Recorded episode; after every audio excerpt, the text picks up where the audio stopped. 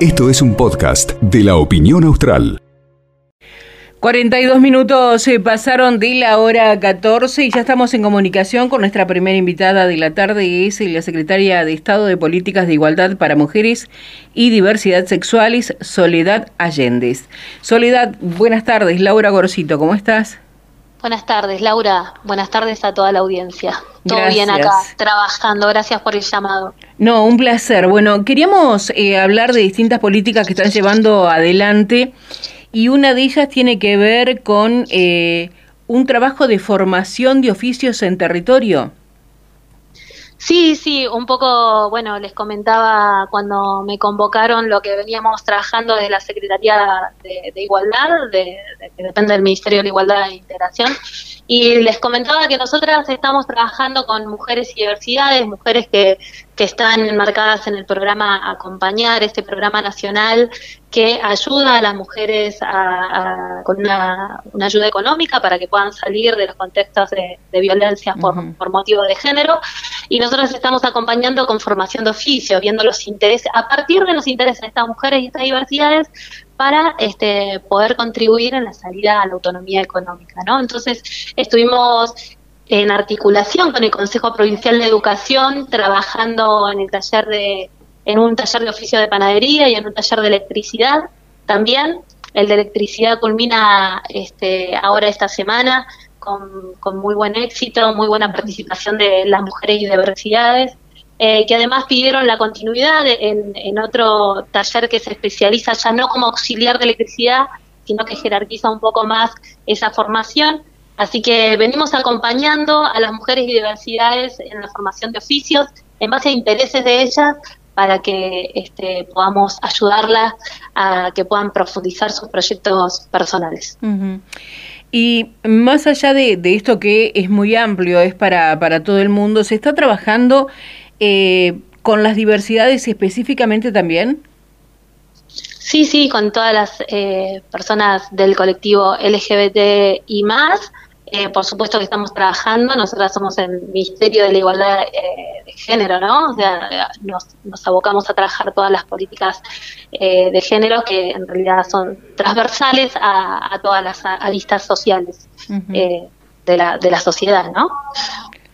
Hace poco tiempo hubo, bueno, en el ciclo de charlas conociéndonos, estuvieron en eh, la sede de Sacra, una sede recientemente inaugurada en un sector realmente populoso y que no tiene acceso a muchas cosas que suceden aquí en el microcentro de la ciudad.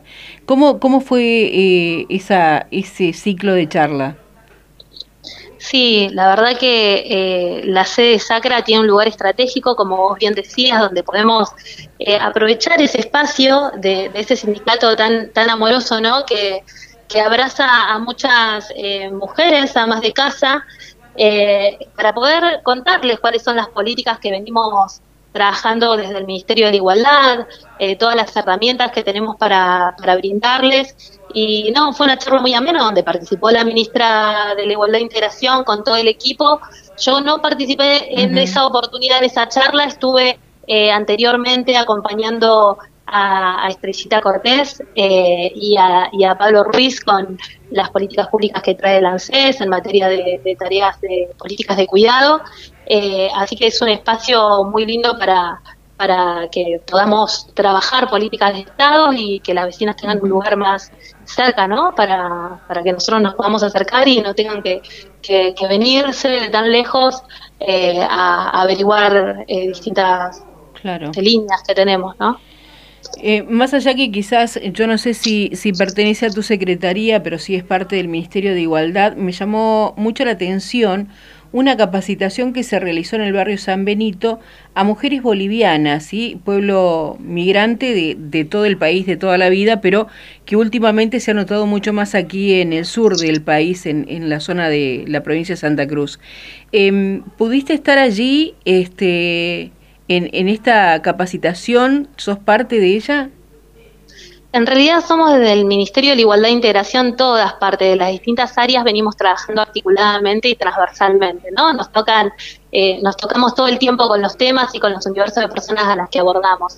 Y sí, es una, es una comunidad boliviana de, la CISA que específicamente depende de la Secretaría de, eh, Territoriales, donde está a cargo Belén Serfati, la Secretaría de Estado Belén Serfati, y donde ella ya venía haciendo un trabajo eh, de un trabajo territorial con estas mujeres a partir de, de, poder ofrecerles talleres de oficios textiles y luego, bueno, poder seguir con otros talleres como este que se inauguró, que es de, de ofimática, ¿no? Venimos articulando en un marco convenio con el Consejo Provincial de Educación para que las distintas secretarías que venimos trabajando con los distintos universos de personas podamos este, fortalecer a aquellas mujeres y diversidades que necesitan formación o que quieran, digamos, proyectarse eh, y, nada, realizar sus, sus deseos personales, ¿no? Y, y además muchas veces contribuye a, a la autonomía económica de ellas, porque muchas de ellas, muchas veces ellas viven de, de, por ejemplo, hacer panificados,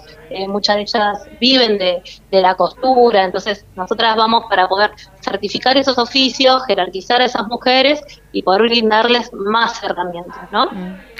Eh, hay un proyecto, o en realidad no sé si es un proyecto, pero sí eh, una convocatoria que se está realizando para las diversidades sexuales para que puedan estar empadronadas y ustedes más o menos tengan una idea de, de qué es lo que se necesita o, o para qué lado poder trabajar con ellas?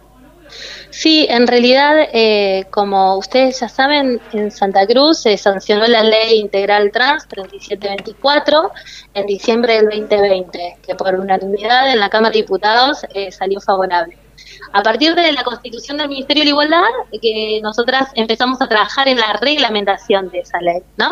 Esa ley no solamente promociona laboralmente a las personas trans dentro de, del Estado, sino también promociona en el sector público, pero además eh, garantiza la terminalidad educativa en el marco de un programa convenio que tenemos con el Consejo Provincial de Educación, eh, y no solamente la terminalidad, sino el acompañamiento de las trayectorias educativas para aquellas personas que se encuentran en nivel eh, inicial, primario y secundario en transición que pareciera que no hay o que no existen y la verdad que sí hay y existen mm. en Santa Cruz.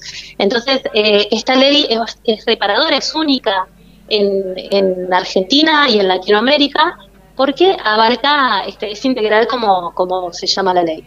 Entonces, eh, en ese marco, nosotras pudimos armar un registro de promoción laboral eh, para personas trans en Santa Cruz que se llama Marcela Chocobar. Y allí eh, la idea es que se puedan inscribir las distintas personas eh, que viven aquí en, la provincia de Santa Cruz ese registro para nosotras poder conocer sus intereses, su formación y también eh, promocionar, por supuesto, los, los puestos laborales en el marco de la ley que eh, nos dice que tenemos que garantizar como Estado el 1% eh, de inclusión eh, de las personas trans en los distintos entes y organismos. Entonces estamos bajo bajo ese marco, nosotras estamos este, capacitando, dando charlas de sensibilización. Estuvimos hace dos semanas con las áreas de recursos humanos y de personal presentando la ley integral trans, contándoles sobre la reglamentación, sensibilizando a las distintas áreas porque sabemos que todo esto es un proceso, ¿no? Que no se, que no es de un día para otro y que eh, tenemos que seguir abriendo las puertas en los distintos espacios para, para poder este, buscar esa inclusión que en definitiva lo que busca es una sociedad más igualitaria. Recién cuando decías, Soledad, eh, la terminalidad de las escuelas primarias, secundarias, y aunque a nosotros nos parezca raro que haya una persona que no haya podido terminar la escuela primaria. Hay una realidad que tenemos que darnos cuenta y, tratar de ser empáticos con ello, que muchas personas de diversidades sexuales se tienen que ir de su casa muy chicos porque aún hoy no son aceptados por sus familiares o, por el entorno y terminan trabajando para poder sobrevivir en un, en un mundo que se les abre y que no es del mejor, este, y no terminan ni la escuela primaria ni la secundaria. Sí, tal cual como decís Laura, eh, las personas, sobre todo eh, trans, fueron excluidas, digamos, de sus propios núcleos familiares e inclusive también de, de ambientes laborales. Cada vez que los relatos que, cada una de las personas yo tuve la oportunidad de escuchar, inclusive cuando se construyó eh, la ley integral que se hizo en pandemia mediante MITS, entonces eso también te permitía poder conectarte y escuchar todas las historias y la verdad que, es muy duro, es tal cual vos decís, no tuvieron el acceso eh, libre, siempre estuvieron este, bajo el prejuicio de la sociedad, bajo la discriminación ¿no? de sus propios compañeros dentro de los entornos educativos, también que hacían que excluyan también a esas personas y las dejen por fuera de la terminalidad o, del tránsito escolar, digamos. Entonces, eh, es, es re importante lo que aclarás porque tiene que ver con eso, ¿no? Eh, nosotras trabajamos con la reglamentación de la ley para justamente eh, que no sea necesario como requisito la persona trans ingresar eh, a, trabajar con la terminología educativa, porque la mayoría no la tiene por estas razones que vos acabas de explicar muy bien, eh, pero sí, no, como Estado también nos comprometemos a elaborar estas herramientas que te acabo de contar, como los mm. convenios que tenemos con educación, para acompañar a esa terminalidad educativa y, y para que puedan seguir creciendo eh, en materia de formación.